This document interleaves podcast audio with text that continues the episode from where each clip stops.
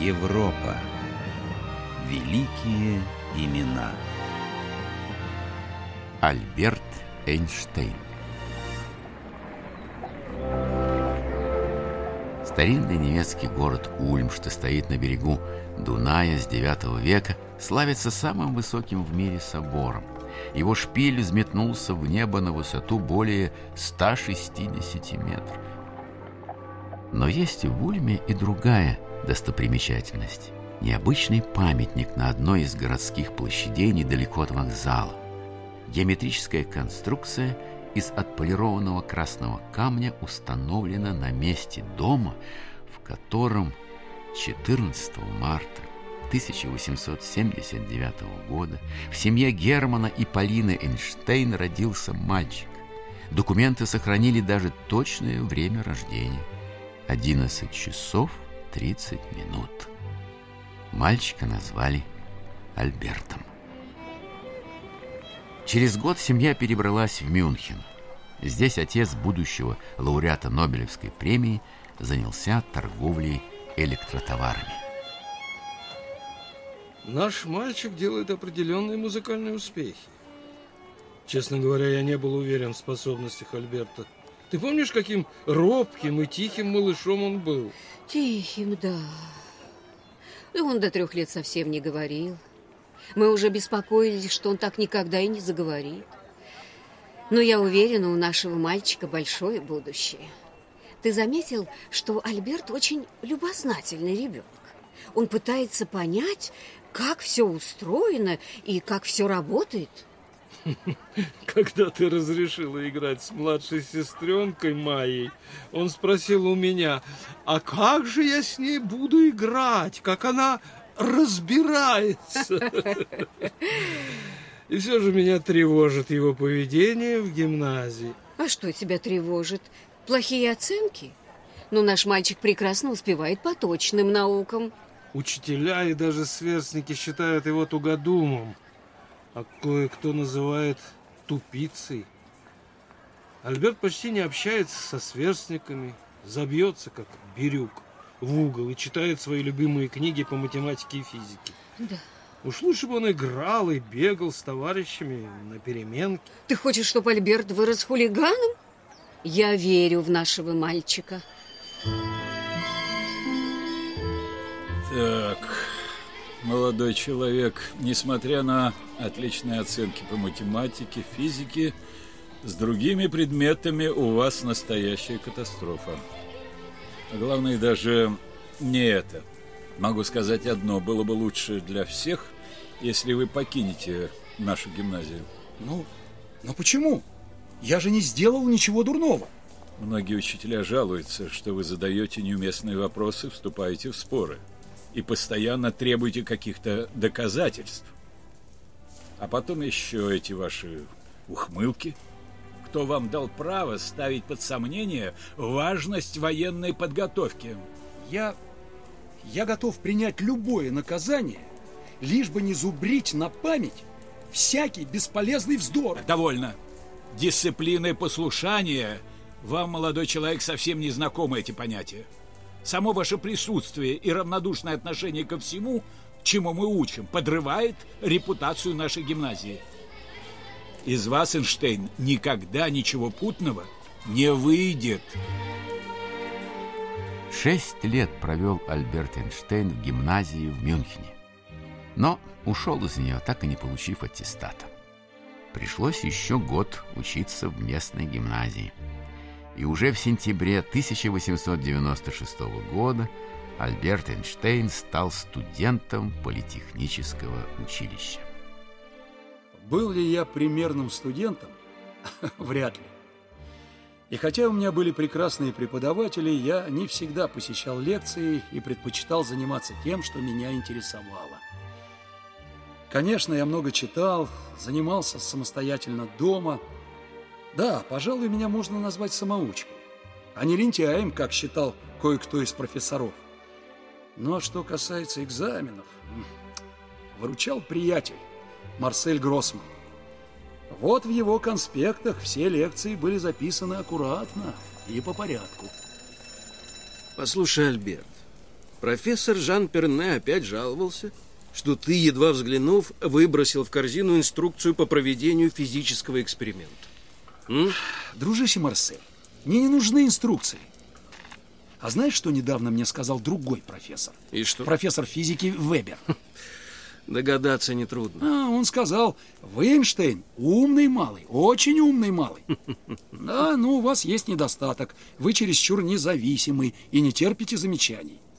А я считаю, что надо искать, погружаться только в главное, а не забивать голову лишним. Это только отвлекает и уводит в сторону от великой цели. Ясно, ясно. Скоро экзамены, и тебе понадобились мои конспекты. Да, ты прав, дружище. Я считаю, что вообще не надо запоминать то, что можно найти в книге. Но, увы, для экзамена приходится запихивать в себя всю эту премудрость. На, бери. Спасибо. В 1900 году Альберт Эйнштейн окончил политехническое училище и получил диплом преподавателя физики и математики. Но почти два года не удавалось найти постоянное место работы.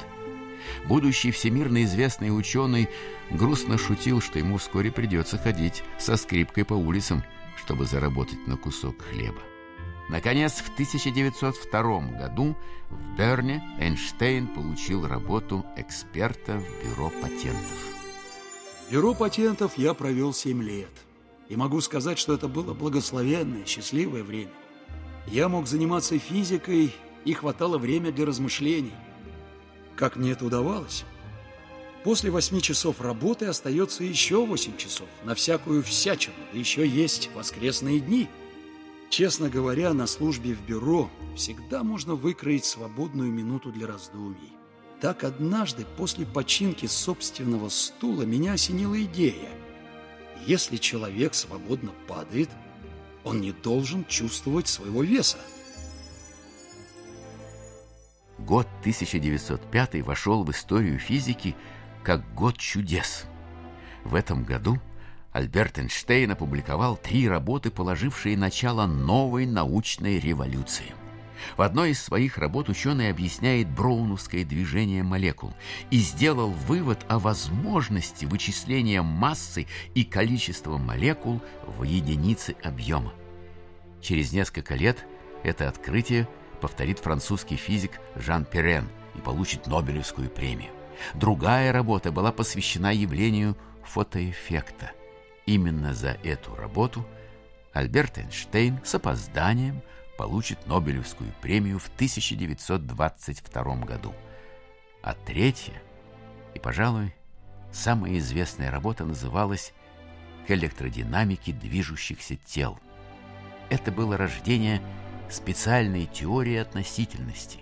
Один из главных выводов – ни один материальный объект не может двигаться со скоростью, превышающей скорость света. А спустя десятилетия напряженного труда профессор Берлинского университета Альберт Эйнштейн создаст новый шедевр – общую теорию относительности. Любопытно. Весьма любопытно. Вот что сегодня печатают газеты. Шокирующие новости. Революция в науке. Новая теория Вселенной. От идеи Ньютона не осталось камня на камне. А, позвольте взглянуть. Профессор Альберт Эйнштейн утверждает, что весь небесный свет искривлен. Звезды не там, где мы их видим, но волноваться не стоит. Что за чушь? Ничего не понимаю. А эти высоколобые умники сами-то понимают, о чем говорят. Это казалось фантастикой. В своей общей теории относительности Эйнштейн предположил, что тела не только притягиваются друг к другу, как считается со времен Ньютона, но искривляют пространство, изменяется привычный ход времени. Отныне пространство и время нельзя рассматривать отдельно. Среди прочих удивительных явлений теория предсказывала отклонение световых лучей в гравитационном поле. И наблюдения за солнечным затмением в 1919 году подтвердили это предположение Эйнштейна. Ученый стал знаменит. Репортеры буквально охотились за ним, а лекции о теории относительности собирали полные залы. Господин Эйнштейн, и все же, как вы придумали свою теорию относительности? Как? Нормальный взрослый человек вообще не задумывается над проблемой пространства и времени. Может быть, он думал об этом в детстве. Я же развивался интеллектуально так медленно, что пространство и время занимали мои мысли, когда я уже стал взрослым. А, еще один вопрос, господин Эйнштейн. А, да. А как делаются открытия? Ну, допустим, что все о чем-то знают, что это невозможно сделать. Но находится один невежда, который этого не знает. Он и делает открытие. В 1933 году с приходом к власти нацистов Альберт Эйнштейн вынужден был покинуть Германию. Вместе с семьей ученый отправился через океан в Америку и вскоре в знак протеста отказался от немецкого гражданства. Новое место работы – Институт перспективных исследований в Принстоне. В институте мне показали мой кабинет и спросили, какое оборудование мне понадобится. А я тогда ответил, оборудование самое простое – стол, стул, бумага и карандаш. Да, и еще большая корзина для мусора, куда можно будет выбрасывать все мои ошибки. А вообще-то в жизни человека моего типа важно лишь то, что и как он думает, а не то, что он делал или чувствовал. Альберт Эйнштейн, ученый, один из основателей современной теоретической физики, лауреат Нобелевской премии, автор более 300 научных трудов, общественный деятель скончался 18 апреля 1955 года в Принстоне. Последним незаконченным трудом великого ученого и мыслителя стало воззвание с призывом сделать все возможное для предотвращения ядерной войны. Незадолго до кончины ученого навестил историк Бернард Коуэн – Позже он вспоминал. Я знал, что Эйнштейн – великий физик, но я не имел представления о теплоте его дружелюбной натуры, о его большом чувстве юмора. Ум Эйнштейна оставался живым. Он был остроумен и казался веселым. Что я могу добавить? А, вам, наверное, интересна история фотографии, на которой я пока